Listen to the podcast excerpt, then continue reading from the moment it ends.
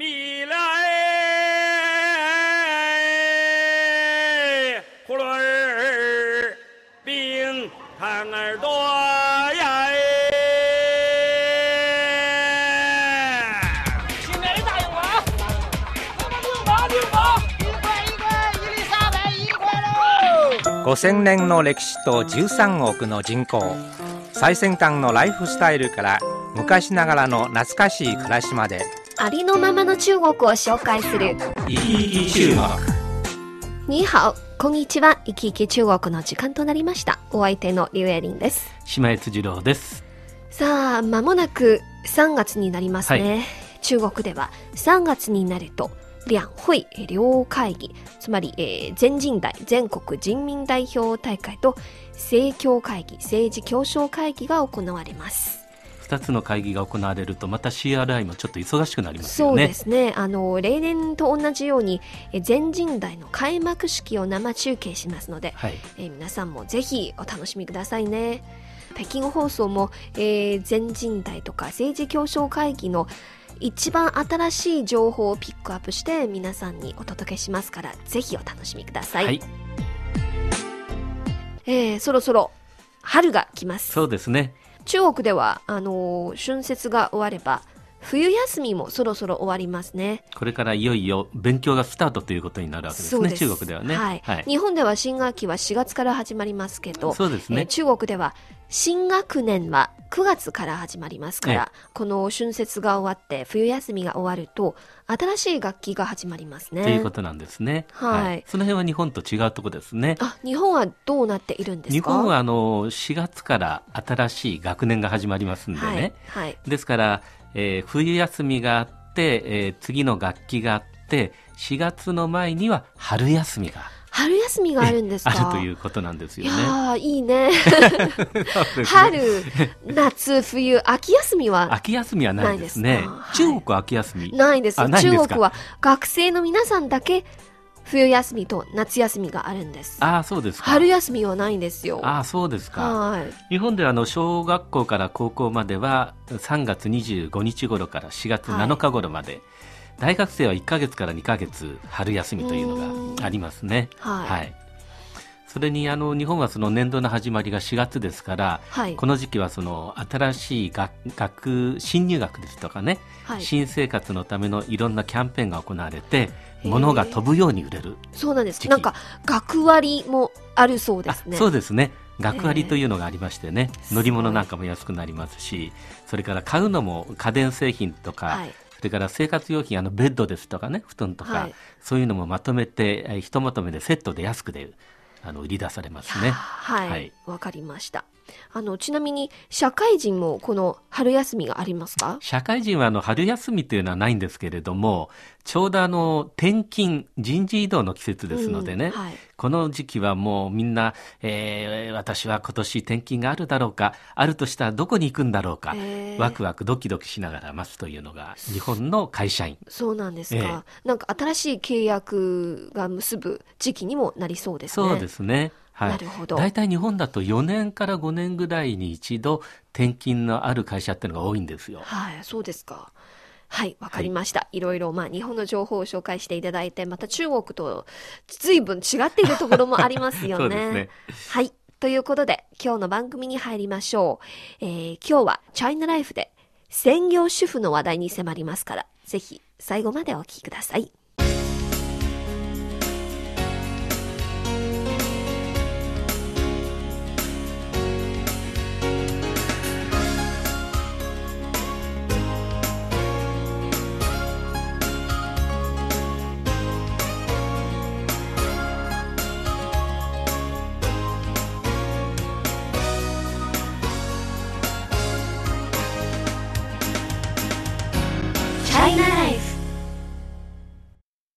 さんのお宅では、まあ、結婚なさってから、奥さんはずっと専業主婦をしていますか？あうちはもう大学を卒業してすぐ私と結婚しましたんで、うんまさに典型的な専業主婦あ、ですね。つまり、まあ、仕事をなさったことがないとないうことでか？ですすよ。はい。はい。今、日本では女性の方が結婚して、間もなく出産してから、はい。仕事を辞めて専業主婦になるのは一般的ですか？そうですね。あの、私が女房と結婚した頃は、専業主婦になる人の方が多かったですけれども、その後、その専業主婦っていうのはどんどん減少してきて、若い女性の中でも、キャリアウーマン志向っていうのが強くなりましたね。なるほど。でも、最近また専業主婦を希望する女性っていうのは増えているようで、え2009年のお男女共同参画白書では20代の女性の37%が夫が外で働いて妻は家庭を守るべきだという意見に賛成してるんですだからちょっとまた専業主婦志向が強くなってきたというなるほど。感じなんですけれどもねはい。実は共働きが主流の中国でも、今結婚してから専業主婦になる女性がますます増えています。そうなんですかはい。チャイナライフ。今日は中国の専業主婦ブームに迫りますから、ぜひ最後までお聞きください。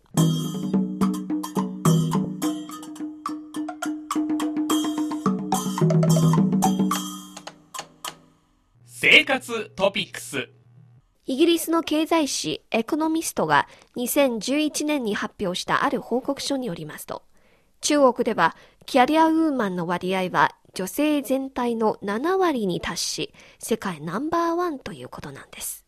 しかし、中国版ツイッターのマイクロブログでこのほど行われたあるアンケート調査によると、中国でキャリアウーマンになりたい女性は38%なのに対し、専業主婦になりたい女性は40%に上ったということなんです。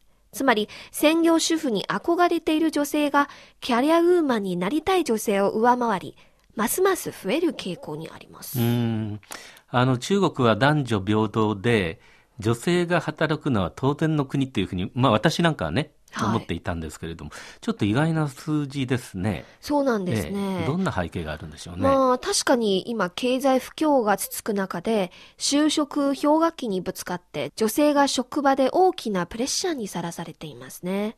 まあ男女差別はもちろん結婚や育児など男性より多くの悩みに直面していると思います。なるほどね。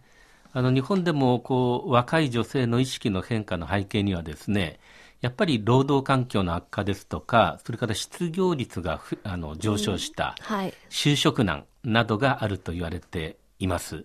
まあ、企業に就職するよりも、お専業主婦という就職の形の方がね、労働環境がいいということなのかもしれませんね。そうなんですね。えまあしかし、今回の調査によりますと、教育レベルが高ければ高いほど、仕事を辞めて専業主婦になりたがっている女性の数が多いようです。うんこれらの女性の理由については、仕事上、ある程度の自己ベストを実現したので、今度は家庭に戻り、妻もしくは母親としての成功を果たしたいというのです。これについて島さんはどう思われますか？うん、あの、とてもいいことじゃないでしょうかね。ええ。まあ社会の中で仕事という形である程度自己実現をして、今度は家庭に入るということですから、まあ、一生仕事というこう選択肢しかない男性から見るとね、選択肢が2つあるっていうだけでも全部 羨ましいなっていう感じもしますけれどもね。男性は専業主婦にはい。なりたいとかって思っている方いますか？最近は多いですよ。ねえ。ええ男性の中でも本当にあの自分が専業主婦になっちゃって、はい。奥さんがあの仕事働きに出てるはい。という人もいますしね、そうですね。まあ、中中には一部ですけれどもね、はいえーだいぶ考え方は 違ってきてると思いますよ。そうなんですか。ええまあ本当に家族の円満、そして、えー育児の成功は多くの女性にとって仕事の成功よりももっと重要なことなんですよね。仕事と家庭の両立、バランスよく維持するのはどうも難しいから、どちらを諦めなければならない場合、家族を選びますうね。んただあの今の人たちは一度こう社会に出て仕事の習慣ですとか充実感を身につけた女性が専業主婦という形を選ぶわけですから、まあ、男の人にはわからない悩みとか葛藤というのもかなりあるんじゃないでしょうあかね。りますね。では実際に仕事を辞めて専業主婦を選んだ女性たち、どのような思いをしてこんな選択をしたのでしょうか？二つの例を見てみましょある大手コンサルティング企業に勤めているマンタンさんは、年収50万元のホワイトカラーです。小さい頃から成績が優秀で、名門大学に入り、一流企業に就職しました。そして、30歳の若さで会社の高級管理職になったマンさん。ずっと仕事に専念して、とうとう結婚に遅れ、33歳を過ぎてからようやく結婚しました。マンさんの旦那さんも仕事の忙しい方で、いつも世界各地へ出張に飛び回っています。料理も家事もできないマンさんにとって仕事と家庭の両立は大変なのです。家庭をよりよく守るため、マンサは思い切って仕事を辞めて専業主婦になりました。そして今は毎週のように料理教室に通って家事などを勉強し始めたのです。せっかく一流大学で優れた教育を受けたのに、結局専業主婦になるなんてちょっと悔しいけど、仕事より家庭の方はもっと大切だから悔いのない選択だとマンさんが伝えました。うん。まあ、悔いはないと言いながら、話しぶりからは仕事の思いというのもおちょっと感じられますね。感じられますね。ええはい。まあ、逆に言えば、それだけ家庭での役割の強さ、必要性というのを自分が強く自覚しているということなんでしょうね。そうなんですねうんはいまあ、確かにその料理、子育て、家事、地域とのコミュニケーションということで、女性の専業主婦の立場っていうのは、会社の仕事の時よりも相当仕事の範囲が広くて、そうですね。マニュアルも効かないですからね。はい。しかも、なんか、あ具体的な物差しで測れない部分がたくさんありますよね。そうですねはい。まあ、子供たちを成長させるというのは、その商品を売り込むよりも、はるかに時間と手間のかかるね、はい仕事ですし、そうですね確かに物差しの効かない仕事ではありますからね。はい。まあ、喜んで専業主婦になるのではなくて、家庭のためになら何でも犠牲にできるという気持ちがよく理解できますね。では、もう一人の例を見てみましょう。マンさんと違って、今年28歳のカさんは14年前から専業主婦に憧れています。高校の時からカさんは家政科の本をたくさん読んで、大学で家事や介護関連の部活にも参加しました。そして大学卒業後、親の手配でお見合いし、すぐ結婚し出産しました。カさんの話では、この世に勤勉で男性に負けないほど優秀な女性は星ほど多いのに、我が家にしっかりした奥さんと母親は私しかいないよと自慢げに言ったのです。うん。いいですね、この考えはい、方ね。そうですね。まあ、ええ自分のやりたい、あの、仕事ではないんですけど、ええやりたいことができたのが何より幸せですよね。そうですね。こう胸を張って言えるのもいいですし、女女性の自分しかできない仕事なんだっていう、こう、はい。考え方もね、はいいいですよね。そうですね。はいまあ本当に今、カさんと同じ考えを持っている若い女性は多いようですね。卒業してすぐ結婚し、結婚してから専業主婦になり、会社のために働くより、家族の世話をしたいと思う女性がますます多くなっていますね。では、共働きが主流の中国では、男性たちは専業主婦ブームに対し、どのような考えを持っているのでしょうか。チャイナライフ一曲の後、引き続きこの話題に迫ります。许巍の家、家族、どうぞ。拥抱着亲人的时候，多希望时间就停止。如今我对自己故乡，像来往匆匆的过客。我在远方，很多的岁月。时常会想起你这一刻的情景，此刻你的每一个街道，光彩你的繁华我在远方很多的岁月总是会想起你给予我的一切。你给我的每一次爱情有幸福有疼痛让我成长。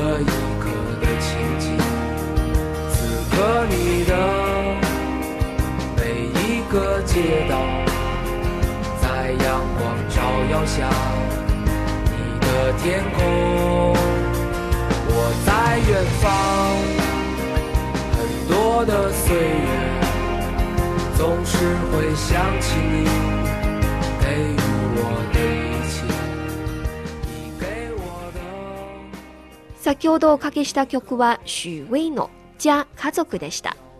こちらは北京放送中国国際放送局の日本語番組「いきいき中国」です。中国の今や旬の話題をお伝えするコーナー「チャイナライフ」。今日の話題は密かにブームになりつつある専業主婦です。では、共働きが主流の中国では男性たちは専業主婦ブームに対しどのような考えを持っているのでしょうか？引き続きマイクロブログでのアンケート調査を見てみましょう。結婚している男性のうち8割以上が専業主婦という社会現象に賛成の意を表しました。うん理由は専業主婦は安心して家族や子供の世話をすることができるからです。なるほどね。まあ、あんまり反対する理由もないような気もしますけれどもね。はい。まあ、8割なら大半ですよね。そうですよねはい。しかし、面白いことに、自分の奥さんが専業主婦になったら？という質問に対し、6割の男性は反対を示しました。あらあら。理由は主に2つあります。はい。一つは、自分一人の収入で家計を負担するのは大変で大きなプレッシャーになりそうです。もう一つは、専業主婦は家庭内のことに専念し、社会との接触が少ないため、夫婦間のコミュニケーションにギャップが生まれ、家庭の安定や夫婦感情にマイナス影響を与える恐れがあるというのです。もうこれについては島さんは男性としてどう思われますか、そうですね。その2つの理由のうちの最初の家計の負担っていうのは、まあ確かに男の人は、あの、はい感じることだと思いますね。そうなんですえね。えそれからもう一つのそのコミュニケーションギャップみたいのも、これも、なんて言うんでしょうね、こう、実際にあることでしょうし、そこを埋めていくっていうのは、その、やっぱりお互いが、お互いの立場と役割の違いをこう理解し、尊敬し合うという関係を築いていかないと難しいような気がしますね。そうなんですね。まあ、ええ時間がかかりそうですね。この段階を乗り越える。そうですね。はい第一ね、こう、女性と男性と大変な時期が違うんですよ。うん。はい。女性は子供を産んで子供を育てる間がはい。とても大変。特に子供が生まれてしばらくは夜泣きだとかなんとかありますしね。はい。一番大変な時期がそこからすもう10年ぐらいずーっと続く。ですよ。そうなんですか。すると男性の方は？男男性はその頃って意外とのんびりしてましてね。それが40過ぎたぐらいで、えー、と自分がある程度中級管理職ですとか、はいそのぐらいになるとストレスが溜まってきて大変な時代をう迎える。ーん。まあ、なんとなくなんか女性の悩みは家庭から、男性の悩みは仕事からっていうようなイメージがありますけど。そうですね。と悩みの時期が違うから、お互いにお互いの大変さを分かってあげないとうまくいかない。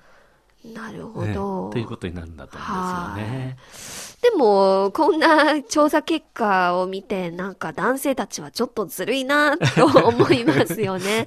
まあ、社会現象としての専業主婦に理解を示し、賛成しているのに対し、自分の奥さんが専業主婦になるのを恐れているんですようね。んまあ、日本でも今その専業主婦に難色を示す男性っていうのは多いですよね。あ、日本でも多いですか？多いですね。実際にその賃金が目減りししていますしね。はい。そういう中で自分だけで支えることができるのかというのは、あの、不安があるんだと思うんですよね。うんそうですねええだからその辺はやっぱり国や何かがこう支えていくシステムっていうのが必要になってくるんでしょうけれどもね。そうですね。では、なぜ今の中国では専業主婦が密かにブームになりつつあるのか。女性本人の考えはもちろん、社会背景からの影響もあります。はいえ実は中国では一般的に女性の産休は4ヶ月ぐらいで、しかし子供が幼稚園に入る年齢は18ヶ月です。共働きの家庭では1年ぐらい子供の世話をする人がいないという現状がありますね。もし夫婦の両親が助けてくれればいいんですけど、うん助けてくれる人がいなければ、お手伝いさんを頼まなければなりませんね。そうすると、また大きな支出になります。若い夫婦にとって、えー住宅の家賃とか、もしくはローン、育児の費用、お手伝いさんの給料、生活費などなど、どうにも負担できない人が大勢いますね。お手伝いさんを雇うより、仕事を辞めて自分で子供の世話をした方がいいと思って、仕事を辞めて専業主婦になった女性が多く現れましたなるほ。どね。まあその働きながら子供を育てるためには確かに予想以上にいろいろお金かかりますよね。かかります。ええはい。だからそれだったらもう自分が専業主婦になった方がと考えるのもこう分かるような気がしますね。そうですね。特ええに今、北京ではお手伝いさんの給料が年々上がってますよあーなるね。はい。どうも負担できない人が多くいます。うん、なるほどね。はい。しかし、専業主婦ブームは家庭にとってメリットばかりではなくてデメリットもありますよ。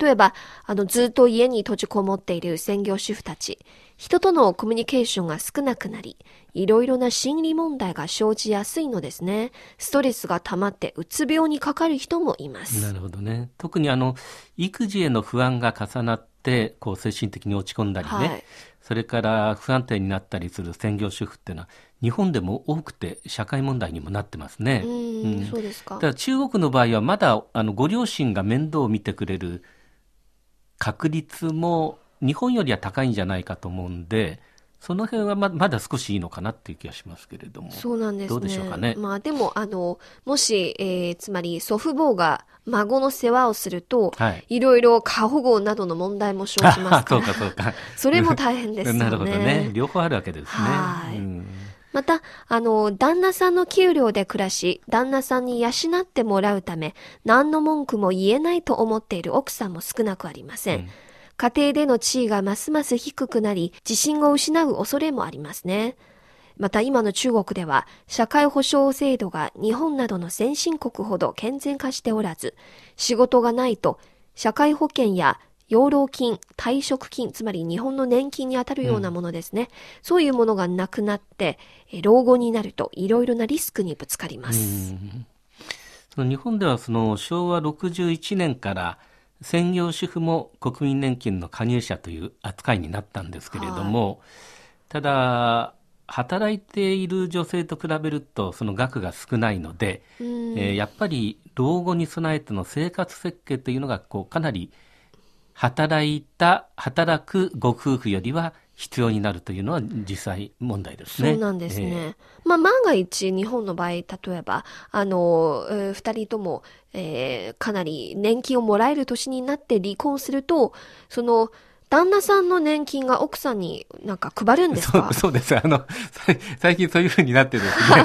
聞きましたけど、はい噂で。もう、えっと、もうだから、旦那さんが60になるのを待って、離婚するえー奥さんっていうのを、あの、一時話題になりました。そうなんです。熟年離婚、熟年離婚ですね。でも中国ではそういうのがないんですよ。あないんですねもし、はい、まあ、二人とも年を取って、はい。あの、老後になると離婚すれば、奥さんが何もないですよ。なるほどねはい。なんか、うんですから、とても、えーリスクが大きいですよ。ああ、なるほど。これはあれですね。本当にそういう権利をなんとか頑張って、女性が頑張って、勝ち取った方がいいですね。そうですね。うんまあ、この社会とか国政府はもっと女性を 守らなければならないと思うんですよ。そうですね。ぜ、あの、全時代は始まることですし。それもね、大事なことなんです。うんそうですね。はい。あの世界全体としてはその女性の社会進出という大きな流れがある一方でその社会の中での男女の役割分担についての改めて見直しの時期というのにも来てるんだと思うんですよね。そうですね。はいはい。だから社会としてこの問題をどういうふうに考えるのか夫婦としてどう考えるのか女性としてどう考えるのか、理想と現実の中でその選択が問われる時代にも来てるのかもしれませんね。そうなんですね。まあ本当にキャリアウーマンにしても専業主婦にしても個人の意思で決めるべきですよね。はい、そうですね。まあ、家族のために自分を犠牲にする奥さんや母親は本当に偉いんですが、でも女性としての社会価値や独立性を失ってはいけないと思いますよね。生き生き中国。今日は密かにブームになりつつある専業主婦についてご紹介しました。また来週お会いしましょう。今日のナビゲーターはリュウエリンと姉妹辻郎でした。さようなら。再见。